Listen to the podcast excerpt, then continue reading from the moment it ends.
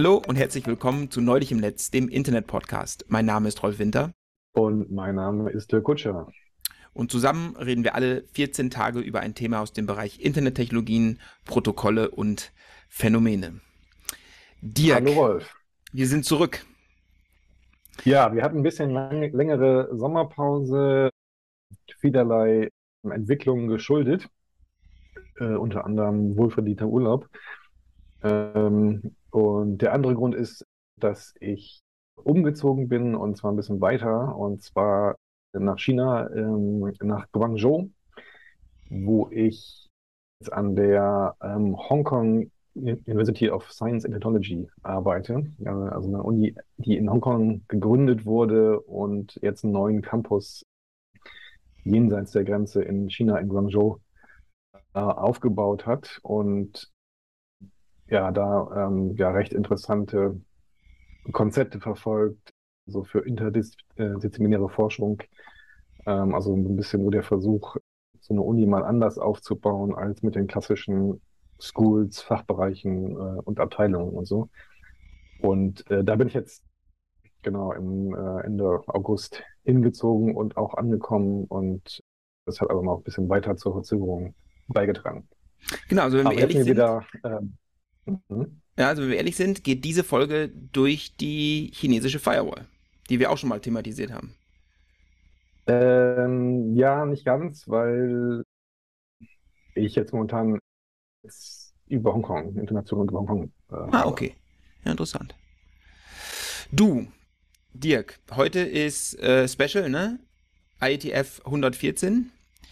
Ähm, bevor wir da vielleicht drauf eingehen, wir, wir, ich habe ein paar Sachen noch im Internet gefunden oder bei meiner Recherche gefunden oder die sind mir irgendwie aufgefallen, die ich vielleicht noch ganz kurz ansprechen möchte. Ja. Das erste ist IETF, ne? also äh, dazu kann man sagen, am 18. August, das ist jetzt auch schon wieder ein paar Tage her, wurde äh, ein neuer TCP-RFC publiziert oder der TCP-RFC wurde neu publiziert, ähm, der im Grunde ganz viele äh, RFCs, die vorher existiert haben, also Standards in einem Dokument zusammengefasst hat und so ein paar Dinge, die vorher vielleicht nicht ganz klar waren, nochmal klargestellt haben. Aber das ist RFC 9293 Genau. Da ist TCP nochmal neu zusammengefasst worden, was ich sehr gut finde. Habe ich mitbekommen. Genau. Fun ähm, Fact dazu, Dirk. Ja. Was glaubst du, wann die Arbeit an diesem RFC gestartet hat? Ich habe es nochmal nachgeschaut. Was meinst du, wie lange ist es her? Äh, vor Jahren sicherlich. Ähm, ja. Drei Jahren. 2013 ging das los. Der erste ah. individuelle Draft war 2013, also eher so äh, neun Jahre her. Ja. Ähm, das ging dann durch fünf Versionen und die, das erste Dokument, was dann die Arbeitsgruppe in der IETF bearbeitet hat, war 2015. Mitte 2015 ja. ging es dann in die Arbeitsgruppe und jetzt am 18.08.22, also nach fast neun Jahren, ist das Ding fertig. Das spricht so ein bisschen für die typische Geschwindigkeit der IETF. Ja, ich glaube, das ist so ein bisschen ähm, irreführend, weil es wird ja oft gesagt, so von wegen, äh, ja, oh, das ist so langsam und äh, müssen wir schneller machen und so. Ähm, jetzt dieses Dokument ist natürlich einfach auch eine, einfach eine riesige Ausnahme, ne? Also weil es einfach ähm, ja das Zusammentragen von vielen Dingen ist, die jetzt ähm, auch historisch entwickelt wurden, sich geändert haben und so weiter. Und ähm, also ich habe genau diese Diskussion gibt's eben gerade und da wird dieser gerade dieser neue AFC immer also als Beispiel herange, herangezogen. Und das finde ich ein bisschen unfair, weil äh, man kann natürlich in der IETF auch Dinge schnell machen, wenn man es geschickt macht und wenn ähm, ja die beteiligten, ich sag mal, maßgeblichen Akteure sich gut koordinieren und mhm. halt auch am Ball bleiben.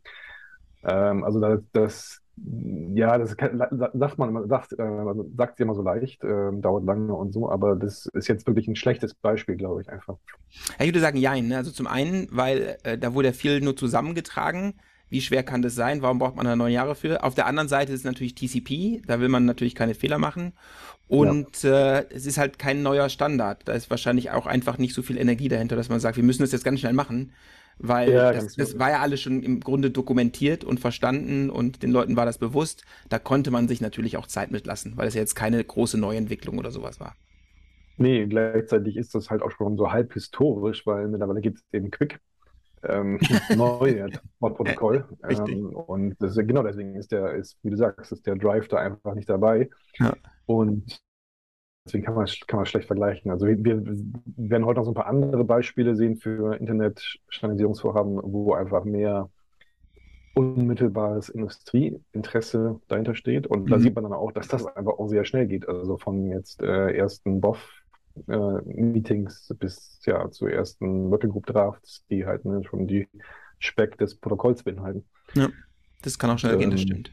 Das, das, das gibt es auch. Ne? Ja. Ich habe noch ein äh, anderes Ding gefunden und zwar, wir haben auch öfter schon über das Metaverse gesprochen. Oh ja. Zweimal sogar. Und äh, der Digitalverband Bitkom hat neulich eine Trendstudie rausgebracht, die nennt sich Zukunft der Consumer Technology 2022. Hast du das mitbekommen? Nee, habe ich jetzt äh, leider nicht mitbekommen. Ja. Also, ähm, weil auch deswegen, weil wir hier bei der HKUST schon Metaverse in Betrieb haben, Ah ja. ich dann diese Meldung nicht mehr so verfolge.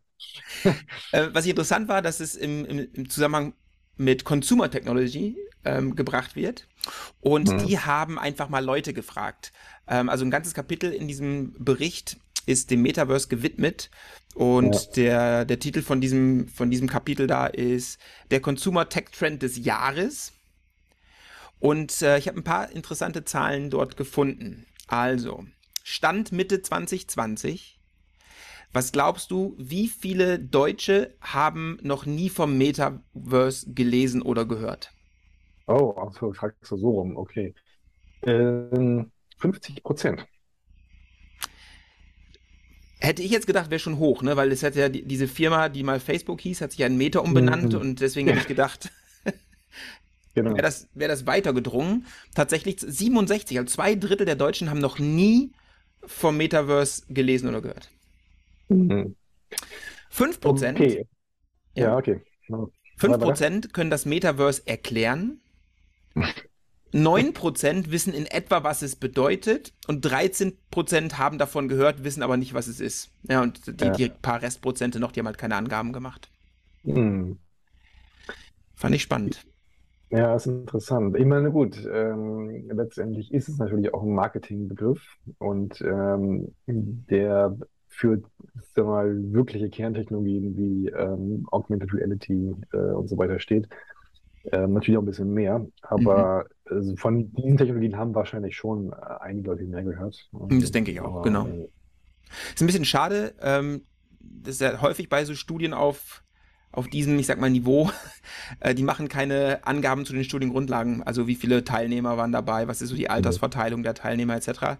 Das ist immer ein bisschen Ja. schade, das heißt, da muss man natürlich mal vorsichtig sein mit solchen Werten. Es ist nicht, dass sie dann irgendwie um 10 Uhr morgens, wenn nur alte Leute beim Aldi einkaufen gehen, direkt vor dem Eingang dann Leute gefragt haben. Da muss man mal äh, vorsichtig sein. Ne?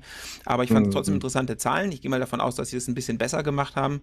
Ähm, was auch interessant war, die haben dann nochmal gefragt, ja, was fühlt ihr denn so ähm, bei dem Begriff Metaverse und ähm, ungefähr die Hälfte haben tatsächlich Angst, was ich interessant fand, weil die, die Hälfte wissen ja nicht mal, was es ist.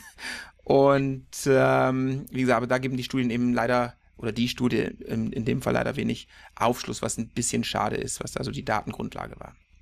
ja. Jetzt hatten wir ja tatsächlich Ja, zwei, ja? Wir müssen irgend, irgendwann mal nochmal, wir haben ja schon mal einmal über Digitalisierung und so äh, träge Transformationen gesprochen. Ich, ich glaube, da würde es ich kann ich in Zukunft noch ein paar lustige andere Beispiele bringen und dann kann man mal ein bisschen vergleichen. Und ähm, also gerade was, was da, wo du gerade Angst äh, angesprochen hast, ähm, da geht es natürlich jetzt in China teilweise ganz anders. Also Ja, ja. ohne dass ich jetzt also irgendwie gleich werten möchte, aber äh, kann man sich vorstellen. Ja. Ich habe tatsächlich mal in unsere ähm, Spotify-Statistiken reingeschaut, um mal zu gucken, wie rankt denn eigentlich die Folge, weil wir haben eine Folge, die heißt das Metaverse. Hm. Wie rankt die eigentlich von all unseren Folgen? Was meinst du? Wo, wo, wo, welche Platzierung hat die von all unseren Folgen? Ich glaube, die waren, also eine war, glaube ich, ähm, gar nicht, war so ein bisschen mittel und aber eine, ein, die andere war ehrlich gesagt ein bisschen weniger populär. Ähm, ich weiß nicht genau, welche welche war, aber ähm, Letzter Platz. war Die war tatsächlich am, am wenigsten populär. Ich habe mal nachgeschaut. Ist ja kein Wunder, dass Ja. Leute das Metaverse nicht kennen, wenn die diese Folge nicht hören. Ja, Naja. vielleicht kann man das noch mal irgendwie ein bisschen äh, empfehlen, dass man da noch mal reinhört. Ähm, Also nur ganz kurz, ein Kollege von mir hier, der, äh, wir hatten ja hier jetzt vor kurzem große Eröffnung und ähm, dann gleichzeitig noch diesen anderen Campus in Hongkong. Und momentan ist es ja so ein bisschen schwer zwischen ähm, China und Hongkong und auch anderen Ländern ähm, hin und her zu reisen wegen der Quarantänevorschriften. Und das gilt eben auch für Hongkong. Und äh, was natürlich so ein bisschen schade war, weil eigentlich ist es ja eine Uni und jetzt mit zwei Standorten und so. Und äh, dann musste aber diese Eröffnung quasi dann auch an zwei Standorten quasi stattfinden und gefeiert werden. Und ähm, naja, da hat jetzt hier ein Kollege einfach mal diese beiden Standorte quasi im Metaverse nachgebaut äh, mhm. und dann sozusagen so, so ja, Proof of Concept oder so, so äh, Demos äh, gemacht, dass man dann von einem zum anderen gehen kann oder ja. sich dann quasi so gleichzeitig ähm, virtuell äh, zumindest an so einer Feier oder so beteiligen kann. Na, spannend. Ähm, also nur so als, als, als, als ähm, ja, Fun Fact, was, was, da, was ich jetzt so gerade mitbekommen habe. Ja. Hm. Ja, dann schauen wir mal, was die ITF 114 so hat. Oder hast du noch was im allgemeinen Teil? Äh, nee, lass uns mal, lass uns mal loslegen. Einfach loslegen, oder? Ähm, genau. Die haben sich in Philadelphia getroffen, Ende Juli. Warst du schon, da? Ich war nicht da, nee, nee. Also. Ich war, ich ähm, nee nur virtuell. ähm, ich fange einfach mal an. Ich habe was gefunden, was ich ganz interessant fand. Ich habe tatsächlich zwei Sachen mal heute rausgesucht, die so unter, die ich unter alte bekannte Probleme einsortiert habe. Und ähm, das erste ist ein Vortrag, der bei der IETF 114 stattgefunden hat und das Dokument dazu hat auch schon ein paar Revisionen durchgemacht, aber ich glaube, da wurde es zum ersten Mal so richtig vorgestellt, ähm, in Person von dem jeweiligen, der es auch geschrieben hat. Und das fällt so in die Kategorie Ideen, die wahrscheinlich nichts werden. Das kann ich schon mal äh, äh, vorwegnehmen. ähm, aber interessant ist, dass es eigentlich um ein altes Problem geht und deswegen vielleicht ganz interessant, um das mal aufzugreifen hier im Podcast. Dirk, pass auf. Wir haben doch im Internet so kleine Dateneinheiten. Da kommen dann Meta-Informationen in, in so Strukturen äh, hinzu, die wir Header nennen. Äh, wie, wie, heißen hm. die nochmal? Pakete? Richtig, exakt. Hast du schon mal von Parcels gehört? Von was? Von IP-Parcels. Nee, Parcels habe ich noch nie was von gehört. Pass auf. Also ich habe schon, ich habe schon, äh, sag mal so, ich habe schon in, ähm, ich sag mal, ähm, Abschlussarbeiten und so weiter andere lustige Begriffe gelesen, wie Packages und so weiter. Ja, ja genau. Ja, Päckchen habe ich auch schon mal gelesen. Ja. ähm, bevor wir uns jetzt Parcels im Detail anschauen, vielleicht ein kurzer Diskurs über zwei Dinge, und zwar einmal sogenannte Offload Engines und die MTU, die Maximum Transmission Unit. Und ein Problem, was wir im Internet, was Problem, aber eine, ein, ein Fakt, der im Internet uns beschäftigt, ist, dass die ähm, Linkgeschwindigkeiten werden natürlich immer, immer höher und damit können Hosts immer mehr Pakete oder müssen zum Teil immer mehr Pakete pro Sekunde verarbeiten. Hm. Und das kostet viele wertvolle CPU-Zyklen, weil vieles davon natürlich auf der CPU gemacht wird. Und darum gibt es in modernen Netzwerkkarten zum Beispiel und unterstützt von modernen Betriebssystemen sogenannte Offload-Engines.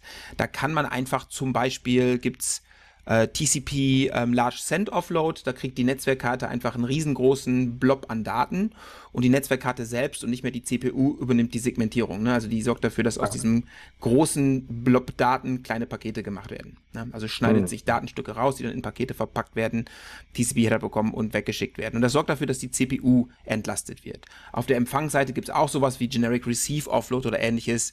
Ähm, das gilt dann für die ankommenden Pakete, sodass jeder, der Wireshark mal auf einem modernen Linux-System ausprobiert hat, der hat das in, schon mal gesehen. Ne? Da sind plötzlich Pakete, mhm. die haben 4000 noch was weit. Das geht ja eigentlich gar nicht in einem Ethernet-Netzwerk zum Beispiel. Mhm. Ähm, das macht dann die Netzwerkkarte zusammen mit dem Betriebssystem oder den Treibern. Und da geht es dann äh, äh, jetzt so ein bisschen um die MTU, ne? weil ähm, das geht nicht, weil die MTU das beschränkt. Also die Maximum Transmission Unit ist die maximale Größe eines Pakets oder besser gesagt eines Rahmens auf Schicht 2. Also wie viel kriege ich da eigentlich rein mit den ganzen Headern, also IP-Header, TCP-Header und so weiter. Und was, meinst ist, du mit, äh, was meinst du mit, das geht nicht? Naja, jein, ne? Also, ähm, also der Ethernet 2-Header erlaubt dir 1500 Byte und dann gibt es ja Jumbo Frames, das ist ja auch spezifiziert worden, da geht dann ein bisschen mehr, aber ich glaube, so de facto, was du durchs heutige Internet durchbekommst, sind, ich denke, 1500 Byte. Oder ein bisschen mhm. weniger, wenn du noch so PPPoE-Overhead über, äh, durch DSL drin hast oder sowas. Aber äh, effektiv sind es 1500 Byte. Und das kommt irgendwie mhm. so aus Ethernet. Ne? Also WLAN zum Beispiel mhm. hat ja auch größere MTUs. Das ist ja über 2000 Byte.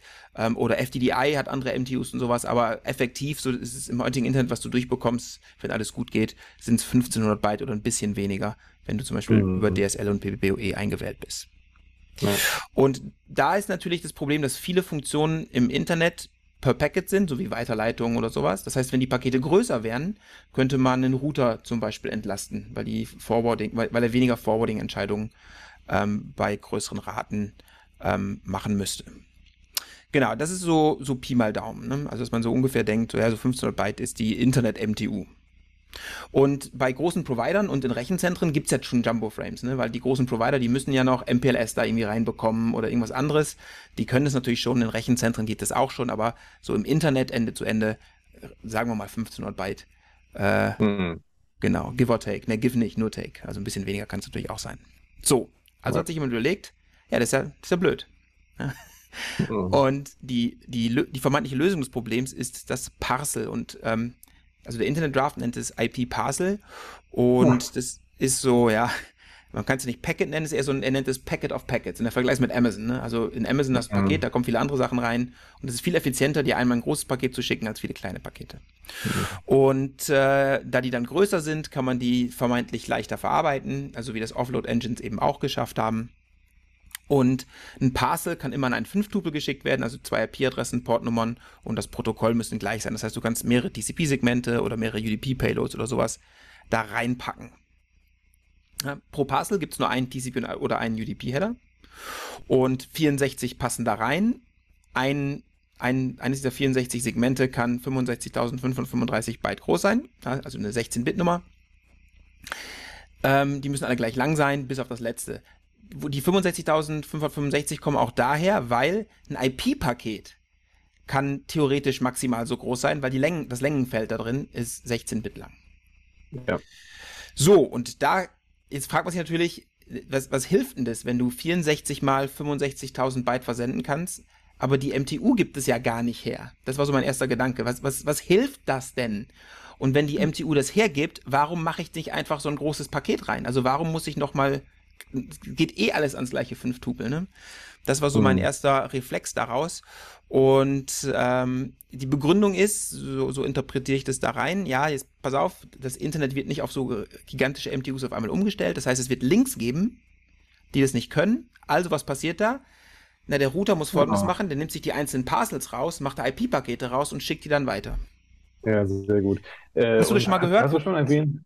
Ja, ja, hast, aber hast du schon erwähnt, wo das jetzt vorgeschlagen oder diskutiert wurde? Noch nicht, äh, äh Int Area, da kommt es her. Ah, okay, okay, alles klar. Ja, ähm, ja, ja, das ist, das ist natürlich sehr gut. Ähm, das heißt, dann hat man ähm, quasi wieder das äh, Fragmentieren im Netz, genau. wie das äh, früher mal war. Was ja äh, auch sehr, sehr, sehr gut funktioniert, wenn man so richtig schnell Daten verstehen möchte. Genau, also wenn man sich mal so den Basis IPv6-Header anschaut, die ganzen Fragmentierungsbits sind da nicht umsonst nicht mehr drin. Ne? Also das ist äh, ja, Fragmentierung ist schwierig. ähm, genau.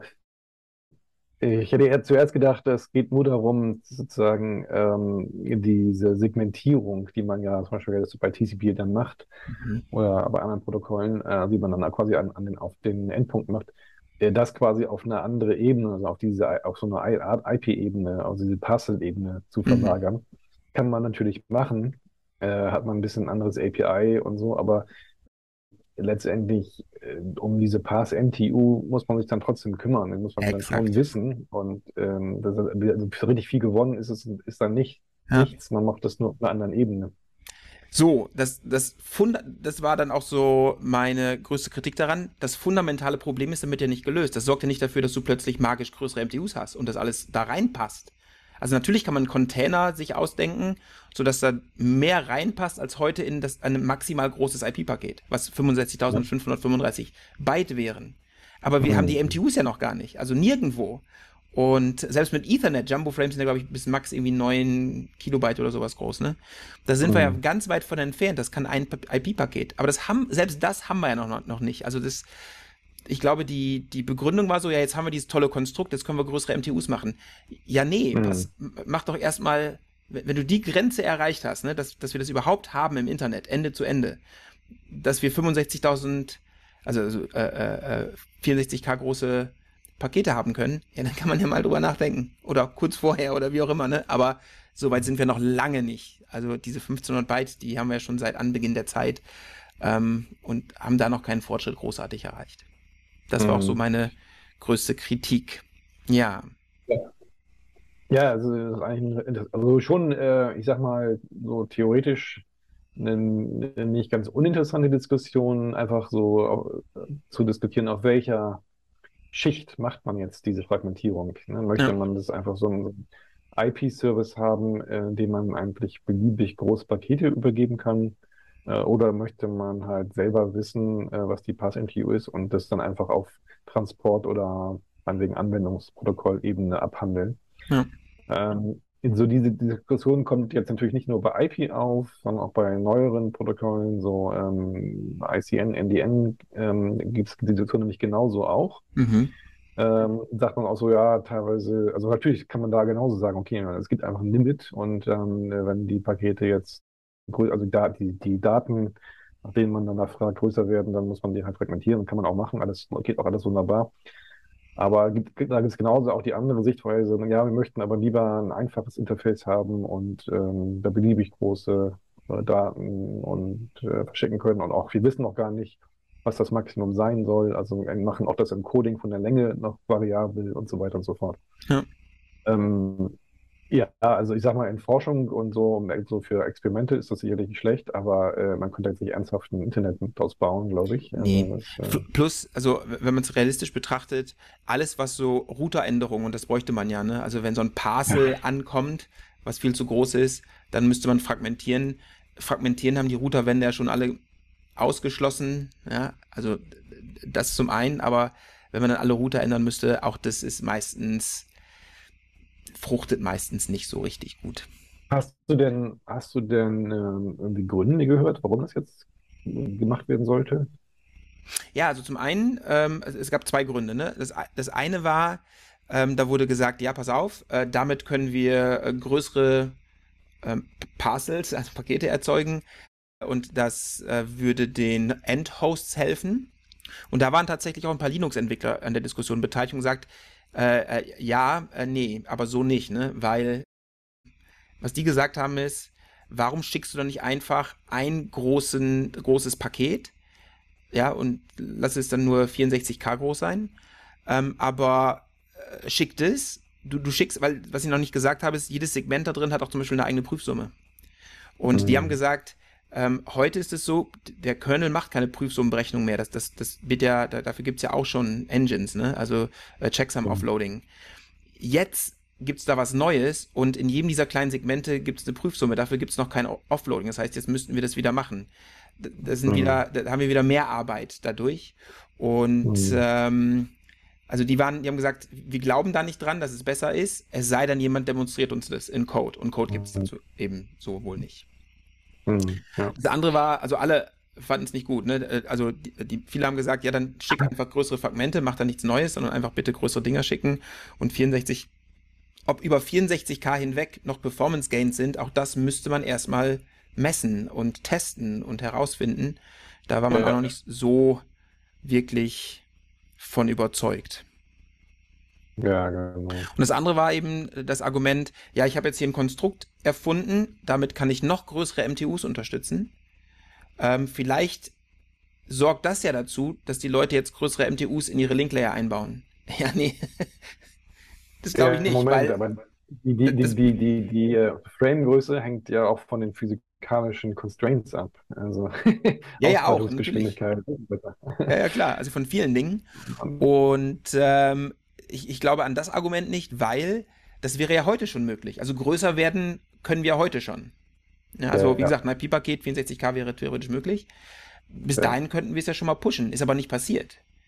Äh, und warum, hm. wenn man jetzt was noch Größeres vorsehen würde, warum sollte das jetzt plötzlich dafür sorgen, dass wir größere MTUs bekommen? Glaube ich auch nicht. Hm. Hat, hat, tatsächlich niemand hat sich dafür eingesetzt. Ähm, ich habe die Mailingliste auch nochmal durchge durchgepflügt. Da war niemand davon begeistert oder überzeugt. Und äh, äh ja, das Ding ist jetzt erstmal tot. Hm, ja, gut. Aber was interessant war an dem Ganzen, das war so, so, ein altes Problem, ne? So die MTU, altes Problem, äh, eine neue Sicht drauf, aber ich glaube nicht, dass es das wirklich löst.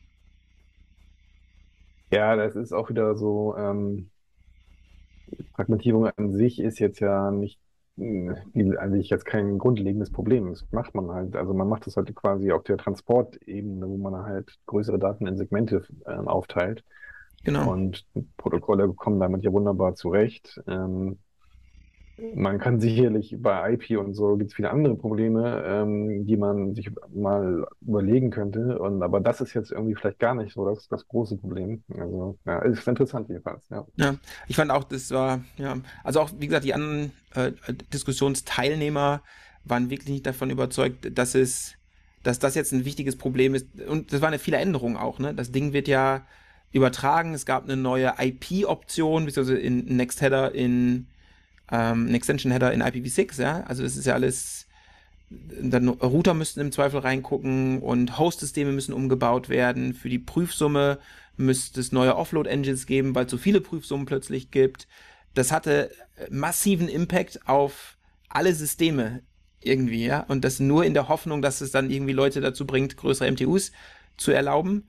Nee, glaube ich nicht. Mhm. Das war einfach äh, zu viel Umwurf für zu wenig Gain, für eine Sache, die man ja im Prinzip auch heute schon machen könnte, wenn die ja. Link Layer größere MTUs hätten. Haben sie aber nicht. Mhm. Ja, so sieht das aus, genau.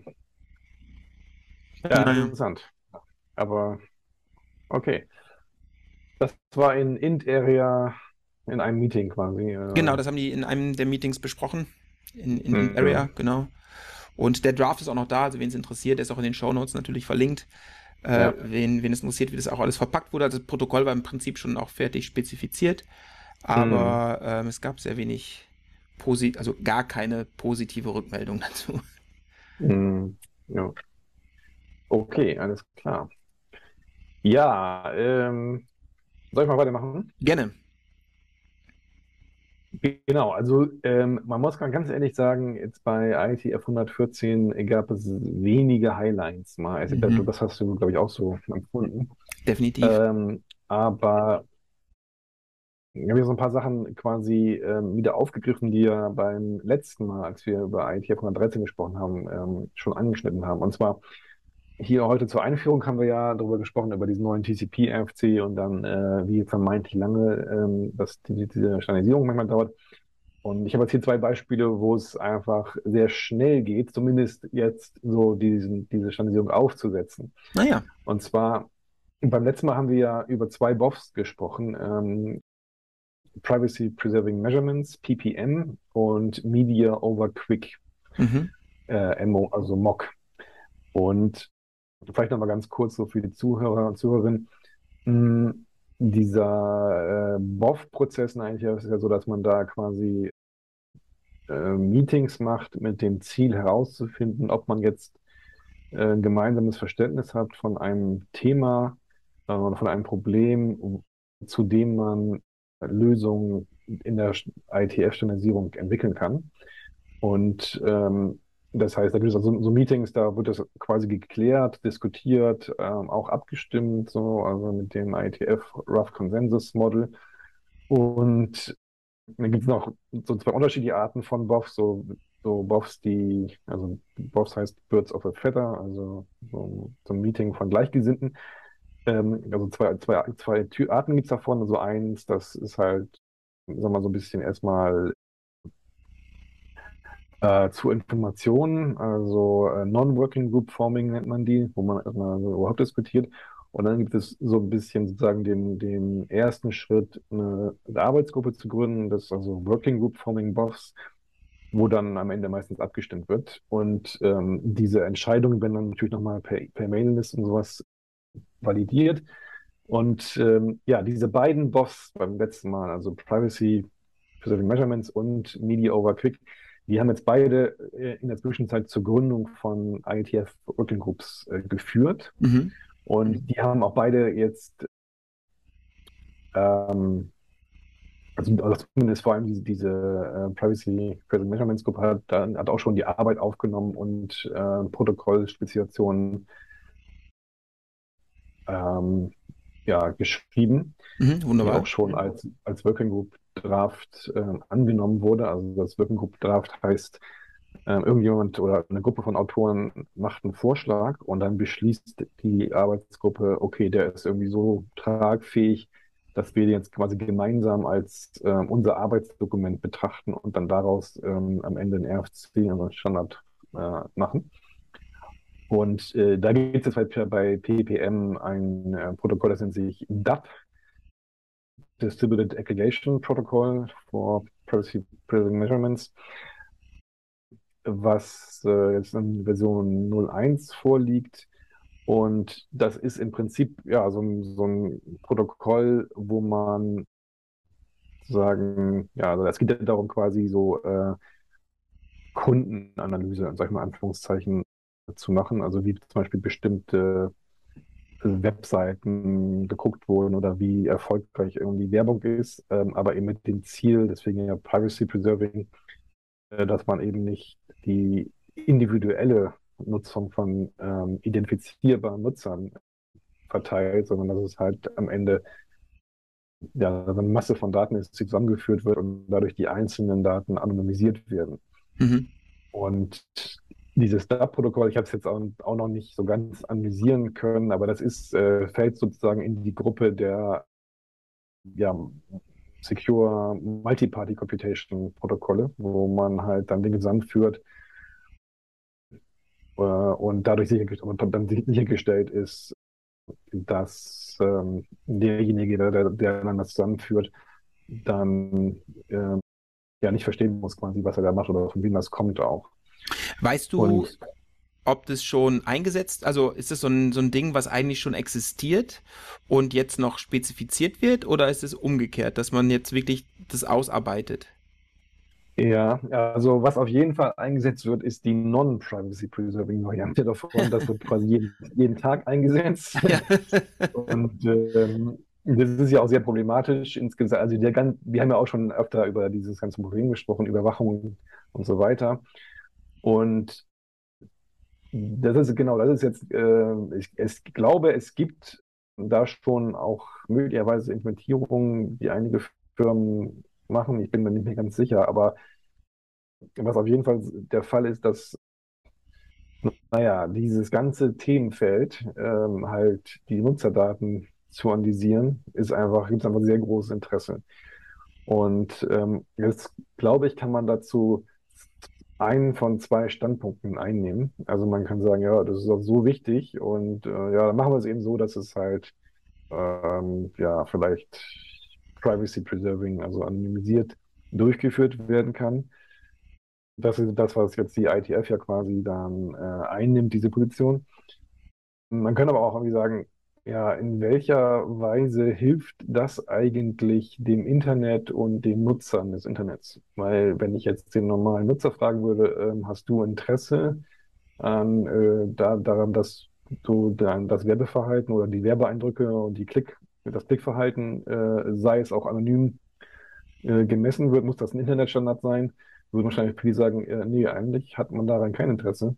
Ja. Ähm, und das ist ganz interessant, ein ganz interessanter Fall jetzt eigentlich, weil im Internet, also in der ITF diskutieren wir ja auch so ein bisschen, was sollten jetzt eigentlich ähm, so die Ziele sein bei dieser ganzen Geschichte? Also geht es darum, jetzt Infrastruktur besser zu machen? Wenn ja, besser für wen? Und ähm, da gibt es ja so Vorschläge jetzt, so im IAB-Umfeld, so zum Beispiel, ich glaube, was von Mark Nottingham, glaube ich. Ähm, ah, die Internet for Users? Genau, for the User. Ja. Was auch am Ende, ich glaube, auch sogar auf einen wörtlichen Vorschlag von Edward Snowden zurückging. Dass man sagt, ja, vielleicht muss man mal diese ganze Internetentwicklung mal so einmal kurz ein bisschen betrachten und überlegen, für wen machen wir das eigentlich? Hm äh, und vielleicht so ein bisschen den Nutzer in den Vordergrund stellen und äh, halt vielleicht nicht unbedingt jetzt die Firmen, die vom Nutzer, die, die Nutzer irgendwie als Objekt betrachten und äh, ja. dann irgendwelche Protokolle brauchen, um die Daten abzusaugen. Also jetzt brauchen wir jetzt vielleicht gar nicht zu bewerten, aber da sind so, da, da sieht man so ein bisschen, äh, ist ganz interessant, so das mal so ein bisschen zu diskutieren. Ja. Und also da, und aber jedenfalls, das ging jetzt äh, relativ schnell. Ne? Da sieht man, da ist einfach, ähm, hat man beim letzten Mal auch schon gesagt, ähm, deutliches Industrieinteresse dahinter, also von den ganzen Firmen, die wir alle kennen, ja. ähm, die was mit Werbung machen. Und dann, wenn das so ist, dann, dann passt, ich meine, das ist natürlich jetzt noch nicht fertig, aber zumindest ähm, ja, ist da schon jetzt ein Protokoll erfunden worden, aufgeschrieben worden und es geht jetzt einfach seinen geregelten Gang weiter. Da und, hilft natürlich sicherlich auch ähm, die aktuellen Regulierungsbestrebungen, dass die Leute dann jetzt sagen können, ja, schau mal, wir machen doch schon was. Ja. Wir sind dran. Ja, genau, genau, ja. genau. Und Genau, und also da, das ist auch ähm, ja jetzt nochmal so von der Zusammensetzung her so eine Gruppe, die sehr, ich sag mal, pragmatisch oder so, sagen wir auch durchaus Running Code macht und äh, sehr auch sehr, sehr agil ist. Also von daher ähm, kann ich mir das gut vorstellen. Und die andere Gruppe, Media Over Quick, MOC, wie gesagt, ähm, gab es da beim ITF 113 ähm, so eine BOF und ähm, die haben sich jetzt bei, also in Philadelphia nochmal zusammengesetzt zu einer weiteren BOF und also wir verlinken das auch mal in den Shownotes und das Meeting im Prinzip dazu genutzt, um sagen die Charter, also die quasi die Beschreibung und ähm, die Liste der Aufgaben und Meilensteine ja besser also ähm, zu, zu ähm, entwickeln und abzustimmen. Und ähm, das lief dann alles quasi über, über Git, Pull Requests und so, was dann so live im Meeting ähm, gemacht wurde. Ähm, also kann man sich ein Video mal angucken, das ist ganz, ganz interessant.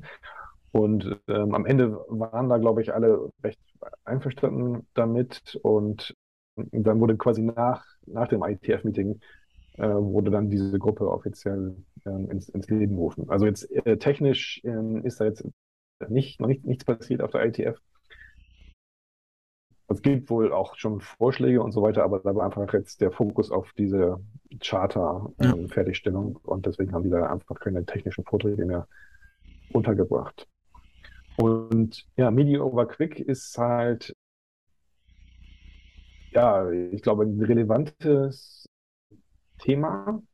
Einfach vor dem Hintergrund, ähm, ja, Metaverse ist ein, ein Anwendungsfeld, aber einfach, dass wir alle immer mehr auch Live-Inhalte ähm, übers Internet konsumieren. Ja. Und da gab es ja früher mal die Idee, wenn ich viele äh, Konsumenten habe von dem gleichen Inhalt, Live-Inhalt, dann könnte man sowas wie einen Multicast machen. Es geht ja nicht im Internet. Mhm. Ähm, und äh, jetzt wird das quasi sozusagen auf CDN-Overlay-Ebene quasi nachgebaut. Ähm, und dann hat man quasi so ein ja, kann man sagen, eine Baumstruktur von ähm, CDN-Knoten äh, bis ins Edge-Netz. Und äh, zwischen diesen CDN-Knoten soll eben halt Quick, deswegen halt Media Quick äh, gesprochen werden. Mhm. Ist natürlich jetzt nicht der eleganteste Ansatz, aber naja, gut, äh, weil es eben jetzt Quick gibt und so wird natürlich Quick gemacht. Ähm, und da denke ich mal, können wir dann mal in, in einer in einem paar Monaten oder nochmal noch mal drauf gucken, ähm, ähm, was daraus geworden ist. Ja, ich bin mal gespannt, wie schnell das jetzt alles tatsächlich passiert, so als Gegenentwurf zu dem, was wir am Anfang gesehen haben. Genau, genau. Und dann vielleicht noch eine Sache. Wir haben ja jetzt bei Neulich im Netz auch schon öfter über Zentralisierung und so weiter und die ganzen Probleme damit besprochen und äh, gesprochen und auch über diese ähm, ja, Diskussionen zum Beispiel in der IRTF, in der Decentralized Internet Infrastructure Research Group, die, die ich da ja mitleite. Und äh, da haben wir uns jetzt in Philadelphia, also online, auch wieder getroffen. Und zwar hatten wir in der Zwischenzeit so eine Art äh, Report geschrieben, also äh, Lisha Zhang, Jeff, Jeff Houston, äh, Christian Hutemer und ich. Und äh, dann mal so ein bisschen die Diskussion äh, aus dem letzten Jahr und was da noch ein bisschen sich angeschlossen hat, versucht zu strukturieren und ähm, also in den Shownotes verlinkt. Und äh, das haben wir einfach dann PDF ja nochmal ein bisschen ausführlicher gesprochen und dann ein bisschen Feedback zu eingeholt. Und ähm, das war wieder eigentlich ein sehr ergiebiges Meeting, ähm, so vor dem, also deswegen, weil, naja, es ist halt ein Thema, was alle irgendwie oder viele Leute bewegt. Mhm. Aber natürlich nicht, nicht alle haben die gleiche Meinung oder Haltung dazu. Aber äh, deswegen gibt es da auch äh, ganz interessante unterschiedliche Sichtweisen.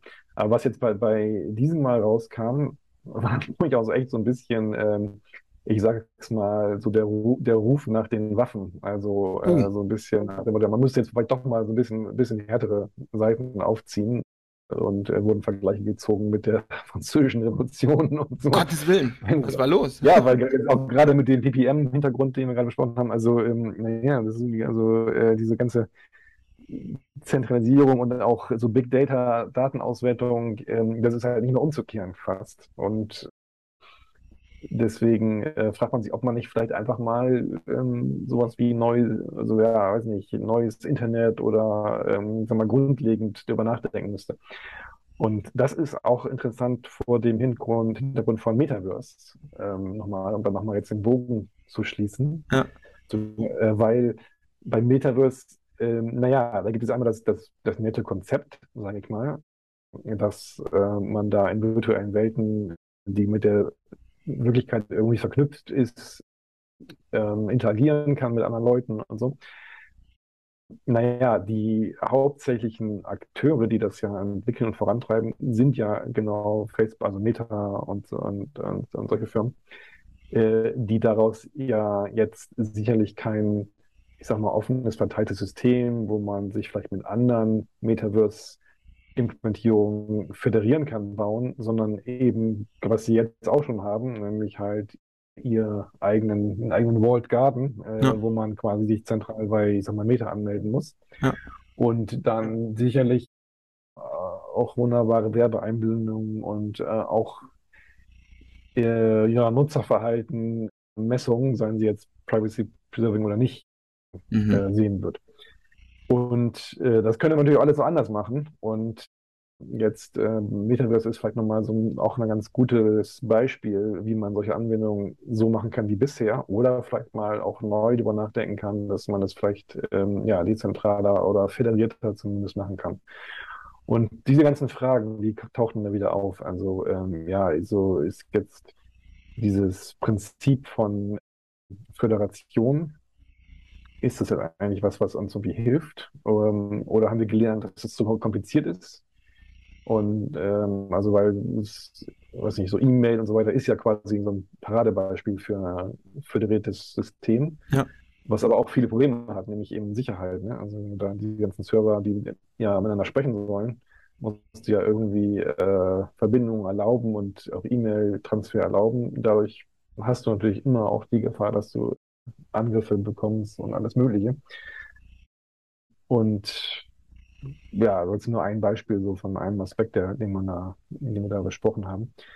Und ja, also das ist eine Diskussion, die äh, wird sicherlich weitergehen. Und jetzt ist so ein bisschen die Frage, was man ganz konkret eigentlich äh, da machen kann. Und äh, da darum wird es dann mehr beim nächsten Mal äh, ITF 115 in äh, London gehen. Mhm.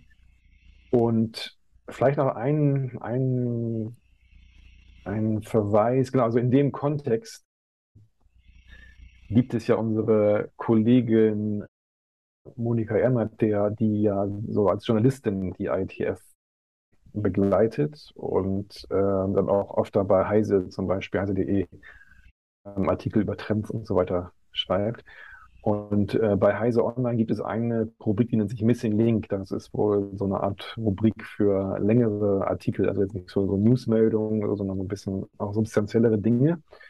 Und äh, da hat sie jetzt also ihre Eindrücke vom ITF 114 Meeting ähm, ah, ja. Ähm, äh, aufgeschrieben und äh, auch so ein bisschen genau das reflektiert, was wir gerade angesprochen haben. Also mhm. jetzt die Zentralisierung, aber auch so der Wechsel, diese Änderung in der Kultur, dass jetzt so die, ich sag mal, ja, Generationen, die jetzt so da auch in den Gremien so drin sind, äh, teilweise nicht mehr so ganz verstehen, wie, was nicht, die ITF früher gedacht war und dann auch so einige alte Zöpfe quasi abschneiden wollen. Und das ist auch ganz interessant. Da ist also einmal so ein bisschen dieser, diese technische Problematik, aber auch so diese, dieser Kulturwandel. Ähm, und also der, der Artikel, ähm, der ist auch in den Shownotes dann verlinkt. Letztendlich, ja, ist es halt so, dass so jede Gruppe, also jede größere ähm, Institution, wie jetzt zum Beispiel ITF, natürlich sich auch historisch weiterentwickelt und dann kommen da neue Leute rein und so weiter. Ganz, das ist ganz normal. Und das ist halt jetzt so ein bisschen so auch so ein Prozess, wo man mal gucken muss, okay, was von dem alten Kram ähm, brauchen wir eigentlich noch? Also zum Beispiel gab, gab es ja so ein Dokument, das nennt sich äh, das Tau der IETF. Ja. Und äh, ja. Und hast du das mal gelesen? Äh, ja, aber schon lange her. Genau, also äh, das war eigentlich ja gedacht, um, ich sag mal, Einsteigern so ein bisschen den historischen Hintergrund und die Ziele und die Arbeitsweisen auch so zu vermitteln in einem Dokument quasi. Ja. Ähm, weil es ja eigentlich schon so ein bisschen anders als wenn man jetzt zum Beispiel aus anderen Standardorganisationen kommt. Ja, ja. Ähm, und äh, von daher war das eigentlich so als Hilfe gedacht. Und ähm, jetzt wurde dann diskutiert, dass, dass einige Leute mit diesem Begriff Tau einfach schon nichts mehr anfangen können und das äh, sozusagen so ein bisschen als ja googeln ja, ich weiß nicht, äh, vielleicht so ein bisschen als paternalistische ähm, Aktion betrachten, wenn sie jetzt angehalten werden sollen, sowas zu lesen und, ja. und äh, ob man das nicht einfach mal in kleine, nützlichere Einheiten aufteilen könnte. Vielleicht ist es einfach die Aufmerksamkeitsspanne auch äh, mittlerweile anders. Man weiß es alles nicht. Aber ähm, ja, ähm, kann man, dann ist es ja durchaus fair, das zu diskutieren, das ist ja berechtigt. Also finde ich nicht verkehrt. Das stimmt. Gut, und letztendlich hat sie das quasi in dem Artikel so ein bisschen ähm, zusammengebracht, so diese, ich sag mal, kulturelle Diskussion, aber auch mit dem, ähm, ja, die Zentralisierung und äh, welche Rolle jetzt die ITF da spielen soll, auch der, die, ja, das, ähm, der ähm, Bezug zur, zur Regulierung, was du auch schon angesprochen hast. Äh, also früher war es ja so, dass die ITF gesagt hat, ja, also wir wollen eigentlich äh, mit Regulierung nichts zu tun haben, weil, weil wir schlechte Erfahrungen damit gemacht haben, wenn mhm. ähm, ja, Regierungen, die teilweise ja auch andere Ziele verfolgen und teilweise auch nicht immer technisch so versiert sind, da irgendwelche Vorschriften machen, die technisch sind, nicht so richtig sinnvoll sind und die am Ende vielleicht auch so diese offene Kommunikation im Internet verhindern. Und so dieser Standpunkt, den hat man schon lange aufge aufgeben müssen. Also letztendlich, ja, natürlich ist das, muss sich das Internet äh, und auch die ITF an, ich sag mal, gesellschaftliche und aber auch staatliche Rahmenwerke halten. Und jetzt ist halt die Frage, ja, wie, wie soll, kann man sich das genau vorstellen? Also jetzt bei dieser Zentralisierung ist es schon so, dass man dann sagt, ja, vielleicht brauchen wir, müssen wir quasi die Regulierer auffordern, einfach strengere Vorschriften zu machen, äh, dass man vielleicht äh, dann, weiß nicht, Firmen irgendwie aufbricht oder irgendwie bestimmte Protokollstandards vorgibt in Bezug auf Offenheit und Zentralisierung, dass man mhm. Nutzern die Möglichkeit gibt, von dem einen Vault Garden umzuziehen und so weiter, Daten mitzunehmen, diese ganzen Dinge. Datenportabilität ist ja das Stichwort da. Und das ist ganz interessant. Äh, und da ist sozusagen ein Problem oder ein Kritikpunkt dabei ist, ähm, ja, okay, man, wenn man sich jetzt, sag mal, den Regulierern und ich sag mal staatlichen Behörden weiter äh, öffnet, dann gibt es da solche und solche. Und dann ähm, gibt es natürlich immer mal welche, die äh, jetzt verrückte Vorstellungen haben, sag ich mal, Anführungszeichen, die jetzt wirklich nicht, nicht hilfreich sind. Und äh, wie, wie, wie ist, äh, kann man da jetzt selektieren oder also wie kann man da jetzt navigieren in dem Umfeld? Das ist schwierig. Und Da gab es auch ein ganz interessantes Zitat jetzt hier von äh, unserem Ex-Kollegen Lars Egger, das ist der ITF-Chair. Er meinte irgendwie, äh, manchmal kommt es ihm vor, als hätte er in der ITF sowas wie eine kleine Mini-UN vor sich. Also, weil natürlich da auch jetzt verschiedene Vertreter aus verschiedenen Ländern sind. Man sich vorstellen, die, ich sag mal, US-Firmen haben andere Vorstellungen als vielleicht die chinesischen Firmen und so weiter. Und das ist ja wahrscheinlich nicht immer so richtig schön, weil man dann auf einmal ja diese technischen ähm, Entwicklungen, technischen Diskussionen und technische Arbeit mit politischen Dingen vermischen ja. muss oder was einfach passiert. Und ich kann mir vorstellen, dass es recht herausfordernd ist, ähm, das, das alles äh, zu managen. Ja, also da, das waren jetzt meine, meine Eindrücke von, dem, von diesem Meeting. Ähm, natürlich ist bei immer noch, noch viel mehr passiert. Aber wie gesagt, so richtige Highlights habe ich äh, außer, außer den Dingen, die wir jetzt erlebt haben, da äh, nicht wahrgenommen. Ich hatte noch äh, mir noch aufgeschrieben, das ist, das, das war bei Ops, ähm, ist es aufgeschlagen. Das wird uns, das war in der IETF 114 jetzt ja, nur so am Rande, aber das, das wird noch kommen, denke ich. Äh, Energy und Green Networking sind wieder ein Thema. Ja, wollte ich auch sagen, ja. Genau, ja. da kamen gerade ein paar Dokumente rein. Ähm, ich habe mir das in der Ops AWG angeschaut und das war ein bisschen, das war so ein, im Moment ist es so ein Sammelsurium an Themen und Ideen, die existieren. Und ja, da war ja. bisher so die ähm, berechtigte Kritik, das sieht nach, wie das so schon heißt, Boiling the Ocean aus. Ne? Also man das ist zu viel, ja. das, ist nicht, das ist nicht fokussiert. Da weiß man nicht, ob, die, ob die Expertise in der ITF überhaupt existiert etc. Das muss man auf ganz kleine Sachen reduzieren und dann kann man darüber diskutieren, ob das sinnvoll ist oder nicht. Aber das war gerade so ein Thema, was das ist ja schon, also gerade Energy und Green Networking kommt immer mal wieder. Und ja. jetzt ist mal wieder so eine Zeit, wo das wiederkommt. Äh, und jetzt müssen wir mal gucken, was daraus wird. Aber das kam aus verschiedenen Richtungen diesmal. Mhm. Da könnte was kommen. Ja, Genau, wie du genau richtig gesagt. Also dieses Thema Energy, das kommt alle zehn Jahre oder wie immer wieder. Ähm, ich kann mich erinnern, dass wir selbst da bei, also als wir bei NEC gearbeitet haben, auch dran gearbeitet haben. ich habe zwei RFCs sogar in dem Bereich. Genau, und ich kann mich auch noch an 3GP-Kontributionen ähm, äh, erinnern äh, im Kontext von LTE und Self-Organizing Networks. Mhm. Und man denkt ja immer, okay, also klar, diese ganzen Leitungen und Funknetze, ne, die brauchen ja sehr, sehr viel Energie und das stimmt ja auch. Und wird immer mehr, stimmt auch.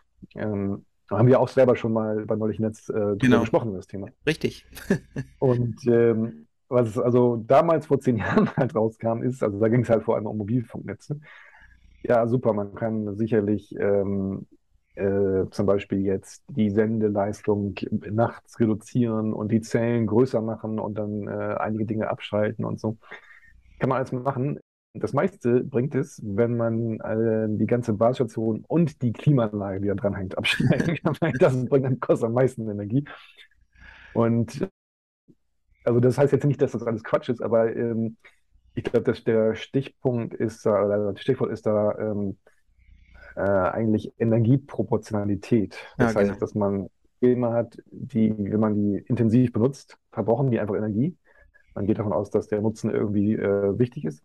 Und wenn man die nicht benutzt, dann skalieren die quasi das irgendwie von selbst runter. Ja. Und äh, das sind oftmals so Dinge, das hat viel mit ja, Nicht-Netztechnologien zu tun, eigentlich, genau. ähm, äh, sondern viel mit ja, Ops und Management und äh, Klimaanlagen ausschalten und solche Sachen. Also Workloads konsolidieren und so. Ja. Ähm, und ich glaube, äh, soll es ja auch einen IAB-Workshop zu geben. Da könnte es einen Workshop für geben, genau, ja. Ja. zu dem Thema. Klar, kann man mal darüber sprechen. So, jetzt im, vor dem Hintergrund dieser Zentralisierungsdiskussion würde ich persönlich sagen, es gibt noch wichtigere Themen ähm, und das ist ein bisschen irritierend, weil das IAB hat jetzt ja gerade irgendwie, es gab ja so eine Initiative, die nennt sich ähm, das neue Threat Model, also neues Bedrohungsmodell, mhm. was jetzt ja auch genau diese Überwachungsproblematik eigentlich untersuchen sollte und da was machen sollte. Dieses, dieses, ähm, diese Initiative wurde jetzt gerade eingestellt ähm, in, im IAB. Und äh, ich hoffe, dass, das heißt jetzt nicht, dass irgendwie das Thema irgendwie unwichtig ist und dass wir jetzt stattdessen Green äh, Communication machen. Also, ja, muss man mal, muss man mal gucken. Da muss man mal gucken. Also, wo das hingeht, schauen wir mal. Also, ja, aber das war jetzt im Moment einfach zu wirr tatsächlich noch und zu viel und eigentlich alles wurde berücksichtigt und darum würde ich einfach mal sagen, man kann ja mal ein Auge drauf halten und gucken, wo sich das hin entwickelt, aber aktuell ist es nicht in der Verfassung, wo man sagt, okay, das wird jetzt was. Mhm. Ja, und genau, wie gesagt, also ähm, ich glaube, die Konzepte und Prinzipien sind eigentlich wohl verstanden. Ja. Und ähm, jetzt ja, ist da ja in der Tat ist so ein bisschen die Gefahr des Greenwashing. Ja, also muss schon so ein bisschen mal äh, positiv sein, denke ich. Okay. Ähm, ja. Also ich hätte noch eins, aber in the interest of time würde ich das jetzt einfach mal zurückstellen. So wichtig und so spannend ist es dann auch nicht. Äh, ich kann es vielleicht kurz erwähnen. Ähm, es gab gerade sehr viel Arbeit, oder es gibt gerade äh, sehr viel Arbeit im Bereich Staukontrolle mal wieder. Und mhm. Staukontrolle wird ja immer so ein bisschen dran geschraubt oder hier ein bisschen was dran geändert oder sowas. Größere Umwerfungen gibt es nicht so häufig. Ne? Da gab es immer mal die Umstellung von Nurino auf Cubic oder sowas. Ähm, das war was Größeres, aber ansonsten, ähm, es wird gerade überlegt, ob man da eine Arbeitsgruppe in dem Bereich machen soll, die sich wirklich nur mit Staukontrolle beschäftigen und auch da den Prozess so ein bisschen beschleunigen, weil Staukontrolle ist typischerweise sehr, sehr lange in der IETF und es gibt ja auch ein RFC, also das 5033, ne, der, der vorgibt, wie Staukontroll neue Staukontrollalgorithmen eigentlich spezifiziert werden sollen und dass man da sehr vorsichtig sein soll und erstmal experimental oder informational und dann mal gucken. Und da wurde lange darüber diskutiert, ob es da jetzt eine Arbeitsgruppe geben soll und ob man diesen RFC nochmal überdenken soll, dass es vielleicht schneller passiert. Gab es mm. jetzt auch keine echte Conclusion. Da gab es einige Leute fanden es toll, andere fanden es nicht so toll. Ähm, einer hat es, glaube ich, sehr gut auf den Punkt gebracht, gesagt, naja, ähm, die Leute, die an Staukontrolle arbeiten, sind typischerweise nicht Leute, die an der ITF interessiert sind und äh, die auch nicht viel Zeit darauf investieren wollen. Plus Staukontrolle und äh, so ein Protokoll sind zwei unterschiedliche Dinge, weil Staukontrolle ist alles senderseitig. Ja. Ähm, du brauchst keinen Interop dafür. Du, du machst es einfach. äh, darum schon noch die äh, TCP-Friendly-Anforderung. Äh, ähm, genau, also, also darauf muss man natürlich achten. Aber wenn man mal so in die Historie schaut, ne, Cubic war in Linux, bevor es in der IETF war. Oder ja. ähm, das, als hier das Initial Congestion Window erhöht wurde, ne? Von, mhm. das waren es drei, also oder zwischen zwei und vier, glaube ich, wenn man die MTU betrachtet, aber also im, im Mittel eigentlich drei und äh, dann plötzlich auf zehn, ne? Das sind alles Dinge, die sind in Linux passiert und dann wurden sie dokumentiert. Mhm. Und das findet man natürlich auch nicht toll, ne? dass man das einfach macht und dann im Nachgang das dann einfach in der ITF nur noch dokumentiert und gar nicht mehr so großartig diskutiert. Und das war so dieses, diese Gemengenlage. Ne? Es, passiert gerade viel Arbeit, BBR und sowas gibt es ja noch und ähm, also einen neuen Staukontrollalgorithmus, der wirklich ganz neu ist, der aber auch schon in Linux implementiert ist, muss man auch schon sagen. Und äh, von Google auch genutzt wird aktiv. Ja, da muss man eben gucken. Und da stellt sich gerade die Frage, ob es da in Zukunft eine neue Arbeitsgruppe für gibt. Ja, Vielleicht. finde ich persönlich nicht so sinnvoll. Zumal es ja eine, eine Forschungsgruppe dazu gibt. Genau, die aber ähm, im, Grunde keine RFCs produziert. Nee, genau, aber letztendlich ist das ein akademisches Thema aus meiner Sicht. Ja, ist ähm, auch. Natürlich kann man immer noch äh, was weiter optimieren und man kann sich darüber austauschen und äh, jemand kann das sicherlich ähm, auch mal schön vorstellen. Ja. Ich bin mir nicht sicher, ob es da jetzt Standardisierungsbedarf gibt. Das war so auch die Frage da irgendwie. Ne? Also äh, die ICCIG, also die Internet Congestion Control Research Group gibt es. Da treffen sich auch die Experten, die tauschen sich da aus. BBR gibt es auch einen Draft in der ICCIG und damit ist auch mhm. noch dokumentiert. Ne? Aber ob man das jetzt wirklich weiter treiben möchte, äh, ein Kommentar war auch, naja, das ist ja, da gibt ständig irgendwelche Tweaks dran. Also dann, dann hast du, dann machst du hier ein bisschen was anders und da vielleicht ein Parameter oder hier ist eine kleine algorithmische Änderung.